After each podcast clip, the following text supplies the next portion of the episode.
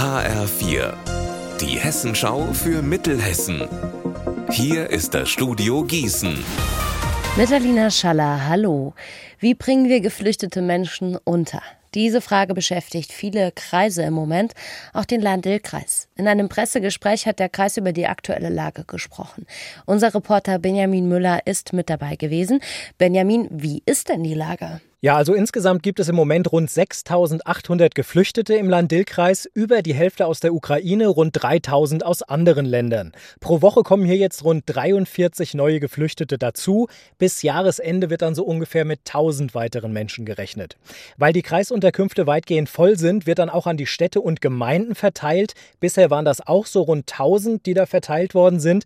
Es werden aber mit Hochdruck auch neue Unterkünfte gesucht und deshalb wird die Verteilung jetzt etwas zurückgehen. Also also der Druck wird so aus den Gemeinden ein bisschen rausgenommen. Und es gibt zwei Hauptziele, hat der Kreis gesagt. Einmal natürlich die Städte und Gemeinden zu entlasten und öffentliche Gebäude freizuhalten, also zum Beispiel Bürgerhäuser oder Sporthallen. In Stadt Allendorf-Schweinsberg im Kreis Marburg-Biedenkopf ist heute Morgen ein Geldautomat gesprengt worden. Jetzt ist klar, die Räuber sind leer ausgegangen. Gegen halb vier heute Morgen ist der Automat gesprengt worden. Der Schaden liegt laut Polizei im sechsstelligen Bereich. Das Gießener Mathematikmuseum, das Mathematikum, kann man jetzt auch außerhalb der Museumsmauern erleben. Seit heute stehen nämlich vier Exponate mitten in der Innenstadt.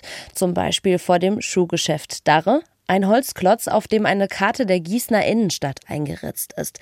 Mit einem Faden können die bekanntesten Plätze verbunden werden. Darre-Chef Heinz-Jörg Ebert. Es ist ein sehr schönes Exponat, weil es die Tour durch Gießen anhand von unterschiedlichen Leidenschaftsorten beschreibt, die man miteinander verbinden kann, verknüpfen kann. Das ist ja auch das, was wir uns wünschen, nach Gießen zu kommen, um solche Dinge zu erleben, die Innenstadt zu erleben, Aufenthaltsqualität zu erleben. Unser Wetter in Mittelhessen. Heute wechseln sich Sonne und Wolken ab bei uns in Mittelhessen. Dazu haben wir in Mücke 25 Grad und in Edada sind es um die 27 Grad.